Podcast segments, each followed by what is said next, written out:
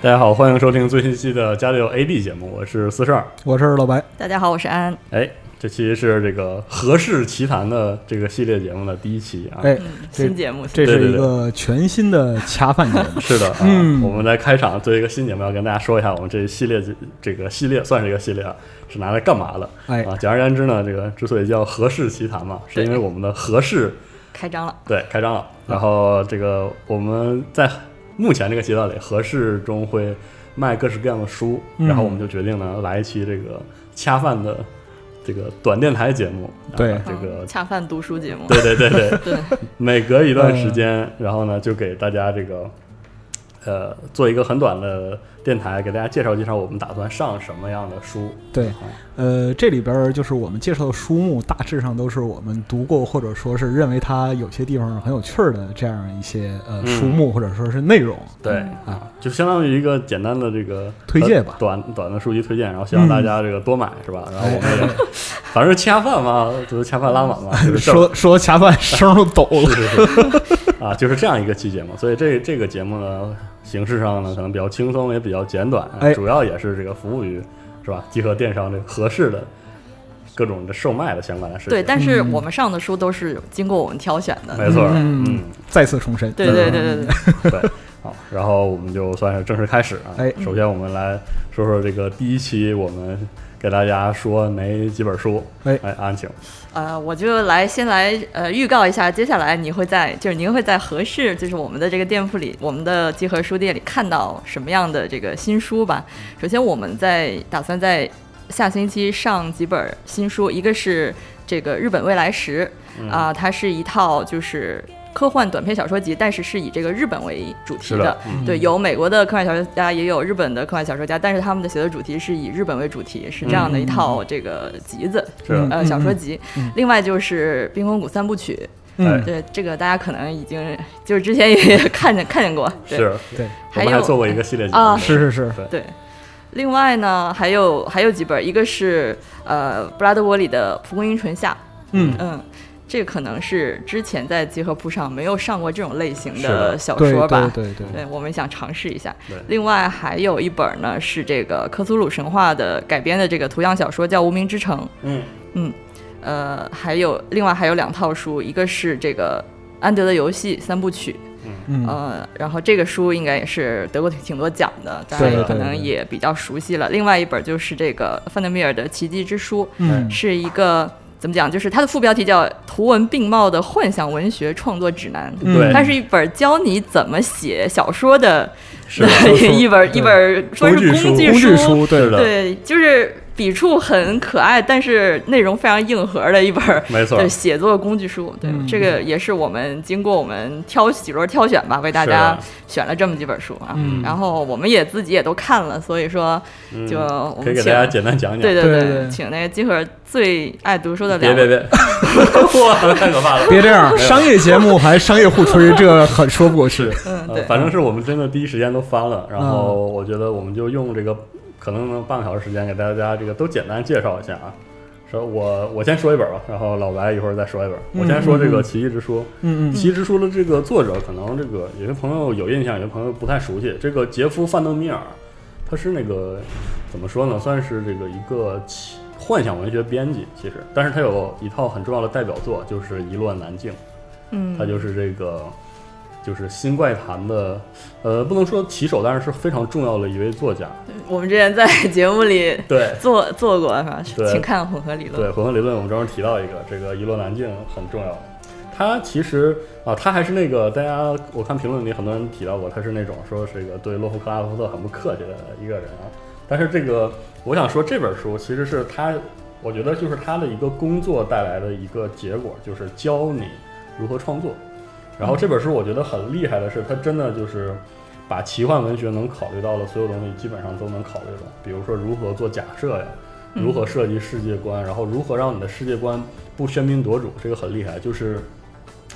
嗯、感觉很多人看到奇幻之后，这个奇幻对奇幻作品的一个很重要的认知是它那个世界，嗯啊，世界观设定稳不稳啊，什么之类的。但是在这本书里就用了大量的篇幅来告诉你怎么处理人物，怎么处理情节，嗯情节不仅仅是让情节如何合理，而且是让情节如何有趣。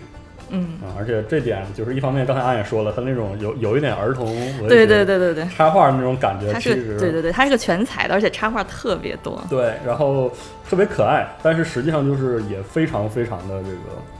怎么说直直观，对对就特对对别对直观，有很多图表，就而且我觉得，就《奇迹之书》这个呃，这个这个这个，就它最有意思的一点是在于什么呢？它能够有效的唤起你对写作的兴趣。对对对，对嗯，它会抓很多就是可你看起来可能是很细节的东西，但是然后把这个点嗯延展成为一个就是能够让你系统记住的这样一个特征。嗯，对他那书里还有好多，就是读完一章之后会有出题，给你对个题，对对让你让你写个小作文，这种做课后练习，对对所以对是就我看这个书的感觉就是它非常妙趣横生。是的对，既不管是呃学习写作的，就是少年儿童也好，或者是成年人也好，其实都能从里边儿就是找到自己的，就属于自己的乐趣。嗯对，嗯而且就是比如说我现在翻到这一页，就是它有一个那个角色，哦，对觉对对对对，这角色 我活的之前这个我就看了这个，觉得巨好，是的嗯，它很厉害一点就是它不但用图来那个给你表现，而且它实际上完全。不会回避讲一些其实很艰深、很重要的一些基础理论，比如对对说它对这里也要提这个奥德修斯，或者提嗯一些对对对特对别对，经典的古希腊的那种戏剧范式，他都会给你讲，但是呢，他不会让你觉得特别晦涩。晦涩、特别可怕。嗯我觉得这个书在这一点上特别厉害。呃，我们提到的这些内容都会在时间轴上配有对应的图片啊，可以嗯有一个直观的感受，因为书毕竟是要看的。对是的，对对， 对，就我觉得非常棒啊！这这个书，而且我觉得就算你不写作，也可以让你就是说对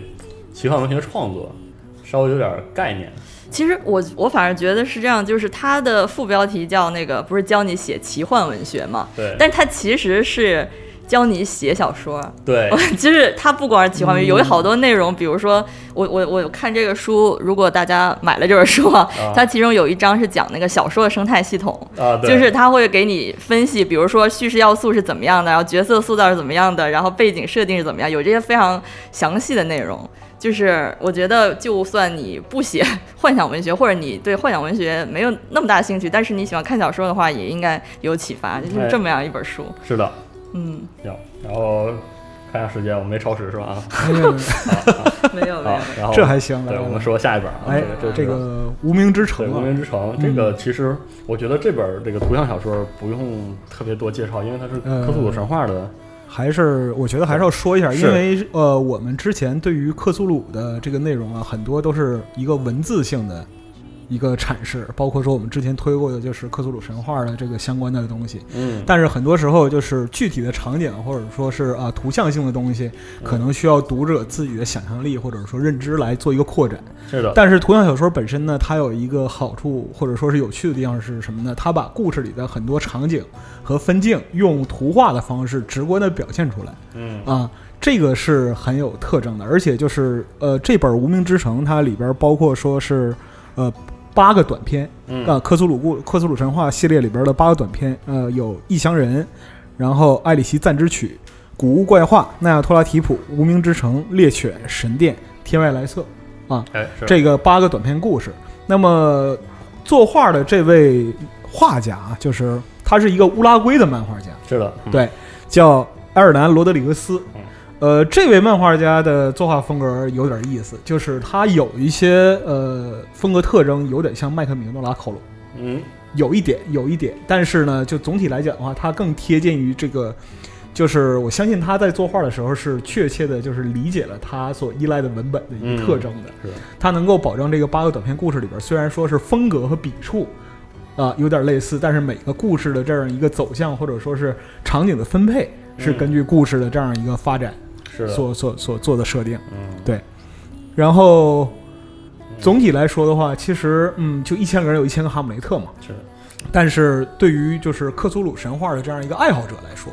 我觉得就这一个短篇的图像小说能够给你带来一个就是不太一样的观感。嗯，因为其实就我个人来看，我其实我是不觉得说科苏鲁小说很容很可以具象的表达的，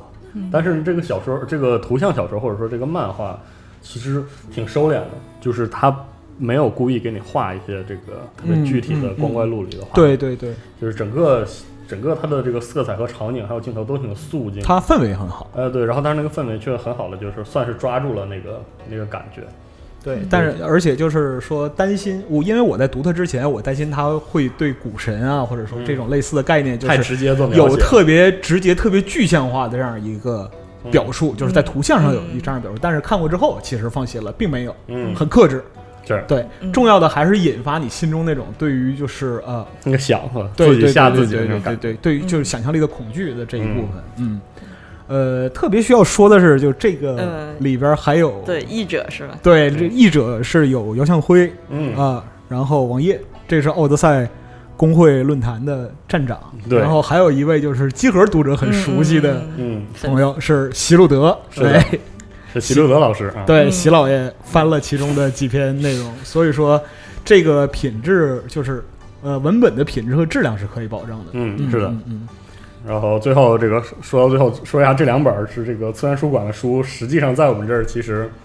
定价比较 高，啊，相对比较高，因为这个。呃， 我们这边的这个相关的这个，包括我能上什么书，包括我们的定价，其实是跟我们的这个供应商嗯嗯的嗯需、的这个需求是直接相关呃的。恰饭节目说直接一点，哦就是来的贵。过于直接吧？对我们就是比市面上的贵一些，然后是是是我们也百思不得其解，跟那个于老爷商量一下之后，还是只能定这个价啊。对对对，这个转述于老爷的原话，然后这两本不推荐在我们这儿买啊， 大家如果喜欢的话可以搜一搜，如果乐意等一支持的话下可以，来等一。下，这这这说好了这仨这还是恰饭节目吗？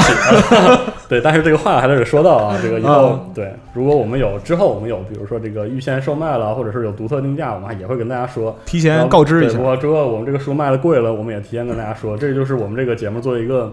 广告节目嗯啊，要履行自己职能啊，就对告诉大家商品到底是什么样的。对因为这个实体出销市场的话，其实它竞争是很激烈的，而且嗯光怪陆离啊。对，光怪陆离，对，而且就是不同的渠道和不同的这样一个接触的途径，那么嗯，、呃，作为上架商家来讲，能拿到的折扣也是是不太一样的。对对，我们这个做这个电子商务相关的东西也是比较稚嫩啊，还嗯请大家多包涵、多指教。哎，那么就是以上提到这两本书，在其他渠道售价很有可能便宜于我们的合适，哎，是，哎，请大家斟酌购买。哎是， 把自己的饭给掐没了啊。好然后我们接着往下说，啊，我说一下这个安德的游戏三部曲。嗯嗯，嗯，安德游戏这么说吧，就是呃，听过我们那个科幻文学文史的节目，可能知道，呃，科幻文学经历了这个坎贝尔时代之后，进入嗯到了一个充满了变革的，不是一个时代啊，就是它它的旁侧开始了这个新浪潮运动。然后我们每次提到这个新浪潮运动时期的时候，有很多作品是不得不提的。我们之前提到过很多罗加泽泽那个罗杰泽拉兹尼啊，然后这个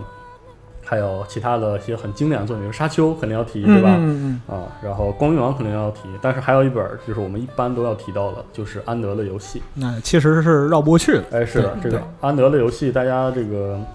呃，可以给大家简单介绍一下这个具体是什么情况，就是说人类文明为了对抗未知的这个外星生外星的入侵文明啊，嗯，然后他需要培养把孩子培养成战士。对啊，然后安德呢就是其中最富天赋的一位。嗯，这个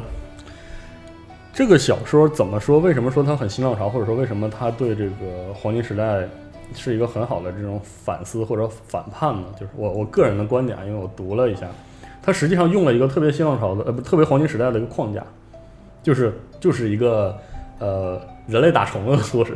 啊，可以这么说，就是一个人类打虫的故事，然后如何讲人类文明这个集中起来自己的力量去对抗。但是呢，他描述了另外一个侧面，就是说人类这个人类文明把孩子推到现场，把孩子推到第一线，然后用各式各样的方式去把一个孩子塑造成塑造的特别成人。嗯嗯嗯，就是呃，其实安德的游戏在新浪潮小说里不是我最喜欢的一本，嗯我我并不是特别喜欢，因为它虽然写的非常的精彩啊，尤其它的第一本，但是其实读起来，呃，你会觉得有一点儿不舒服，这点特别微妙，就是它还不是那种，比如说像《发条女孩》和《拆拆船工》这样的小说，就是冲着让你不爽去写的。嗯，其实这个小说读起来又有一种谜一样的爽快，因为它爽文吧？对，就是它的第一有点爽文的意思。第一卷的那个军旅的那个宿舍生活，嗯，是嗯是完全对标那种美式的那个大兵军 校军校故事哦来写的。然后他为什么会让你觉得不舒服？就是因为安德这个孩子和他见到了其他的孩子都太不像孩子了，对这点就是让你会觉得特别的，就是毛骨悚然。是，就开始的时候，你可以看到，就因为安德不是说独生子嘛，是的他还有就是兄弟姐妹对三兄妹嗯。那么你看到就是他们身上作为成人的属性嗯，被放大了，对，但作为儿童的属性在这个书里边它只是个设定，你知道吧？哦，包括他的那些这个宿舍中的那些就是压着他的这个学员的学长啊，嗯还有这个整个的教官们，包括他们所进行的这个就是训练嗯等等等等，都就是非常的独特。它的独特就在于它一方面用的就是完完全全的经典框架，因为它对写的对就是特别特殊的感觉。是，呃，我们有一段时间探讨安德游戏，经常会把他的那个很写的非常有意思的，怎么说呢？就是那个演习，他的那个训练训练场景，那个战斗场景对对对对拿出来，它是一个特别，呃，说是赛博朋克，又这个想象力非常这个。呃，张扬了就是一个作品，因为我记得前两年 VR 很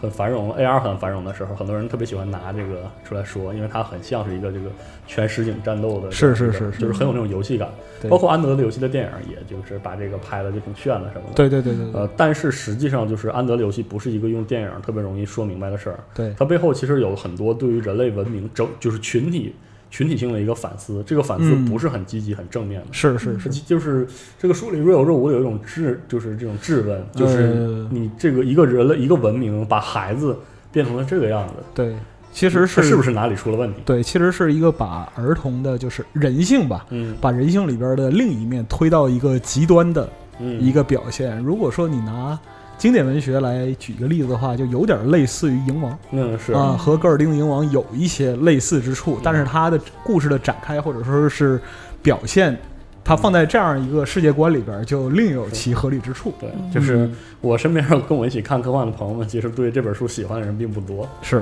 但是可以说，我还是建议大家就是都好好的读一下嗯，这本嗯书，很有意思，真的很有意思，而且很值得一读。对，就是它本质上来讲呢，是一个孩子，一个男孩儿嗯如何在瞬，不也不能说瞬间吧，嗯就是很快的就蜕变。嗯成长成为一个接受成人世界的对生存的嗯，这样一个很就其实挺冷酷的一个，对，呃就是一他嗯故事那个感觉让你特别印象特别深，就是因为他是以安德第一视角写的，对你看着那个就是特别聪明的孩子，通过分析和这个就是敏锐的直觉，逐渐逐渐的变成一个就是如此高效的士兵，呃对这感觉对对其实特别唏嘘。第一本读完之后，你可能会觉得非常非常唏嘘，是嗯嗯很有意思这个这个系列啊，哎，所以说这个经典我还是要推荐一下。嗯是的，哎，好，然后我们最后这本说的会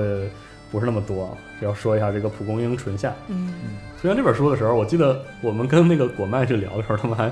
有点惊这讶，样我为什么要对推这不本是儿？这不是儿童文学什么的这种，对，呃，它应该算蒲公英唇下算是那种儿童散文诗，有嗯，点类似这种东西。为什么要推这本呢？是因为它的作者是雷布拉德·伯里哎，啊。这个雷布拉德·伯里实际上在我心目中就是跟那个黄金时代三巨头，每次提完三巨头之后，我总觉得一定要再加上一位，哎，嗯，就是这个雷布拉德·伯里。嗯，嗯，呃，怎么说呢？就是黄金时代，在某种程度上来说，是可以用这个软硬科幻做二分的一个时代，就是其实还挺鲜明的。就是有些人特别喜欢技术写技术或者技术重、技术导向的这样的作品，嗯呃、很这个黄金时代三巨头。呃，除去阿西，呃，除去海因莱因之外，另外两位或多或少都有一点这样的倾向，呃，但是雷布拉德伯里，如果用我们现在的就是很多人喜欢的软硬二分去评价的话，那么他就是一个特别典型的软科幻的作者。嗯他的最重要的两个代表作，一个是《华氏四五幺》，嗯一个是《火星编年史》。对对，我《对火星编年史》我实在是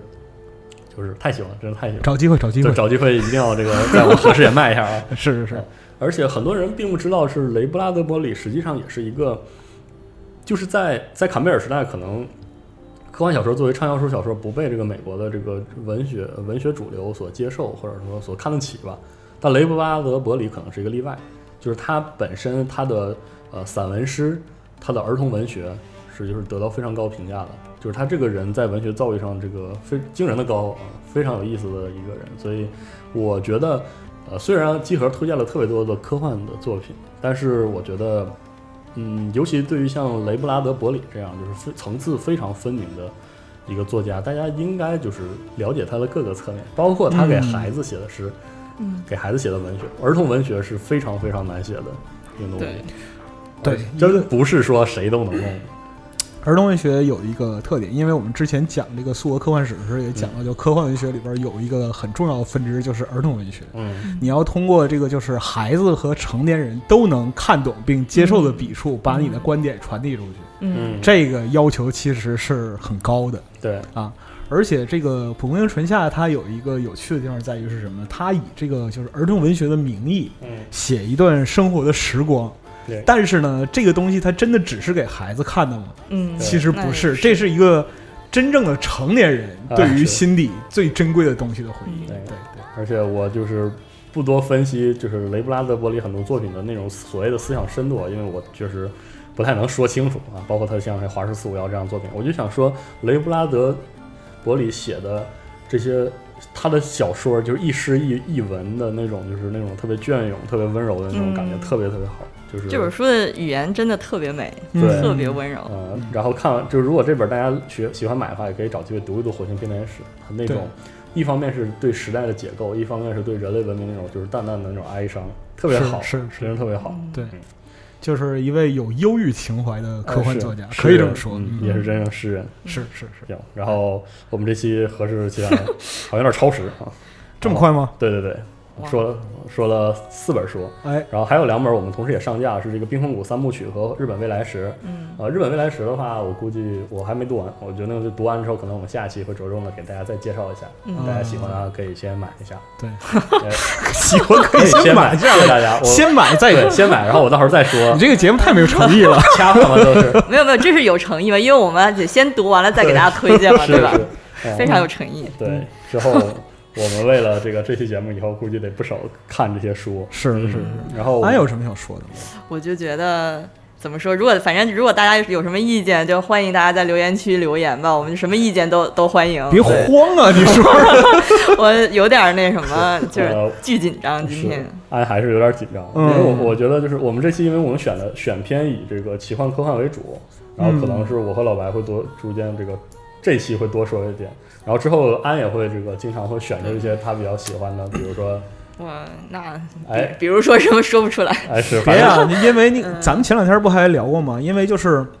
是这样的，就合适啊。我们对于选书这块儿来说的话，可能会比较任性一点，嗯嗯是，然后可能也没有什么逻辑性或者对系统性，嗯，就是哪儿有我们看看上觉得不错的，看上了我们就卖，对哎哎，对对我们就可能推的，比如说安和安前两天还聊说，我们是不是要推一些日清啊、对对对日推啊这些，嗯对对对，对因为就是说这些，它也一个来讲是有很多受众，嗯另外一个就是我们确实也对其中的一些嗯类型其实是，蛮对喜欢的，对比如说安就狂热迷恋筒井康隆之 类的，嗯哇，那就那对。那就狂喜欢。 对对对对所对，以我们就是也，大家也不要抱着一个所谓的就是合适以后就卖这种幻想文学或者卖摄影集这种感觉，对以后可对能会有很多惊喜，有很多匪夷所思的玩意 儿，对，嗯因为就是前两天，包括说那个，就我们看到一些样书嘛，还有就是呃哲学，对，然后真正的硬科 学、艺术史，艺术史，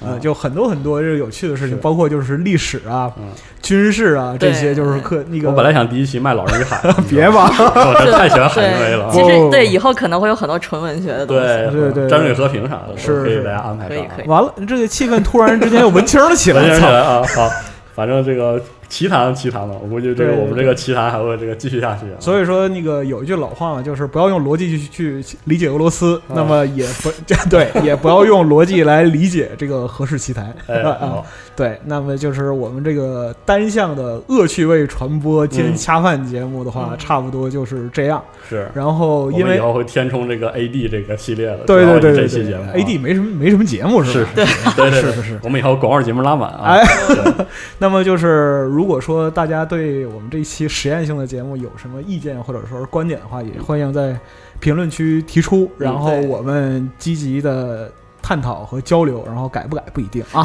是。然后这个购买链接啥的，大家就看时间轴。哎好吧哎，好希望大家多支持。感谢大家支持我们的合适啊，哎嗯，好，谢谢大家，我们 掐饭完毕啊。不知道怎么说，我们下期下期再见，我们下期再掐，好吧？哎，下期再掐，下期再掐，啊，拜拜。好，呃拜，拜拜。 Ala subió, ella le echó sus trenzas.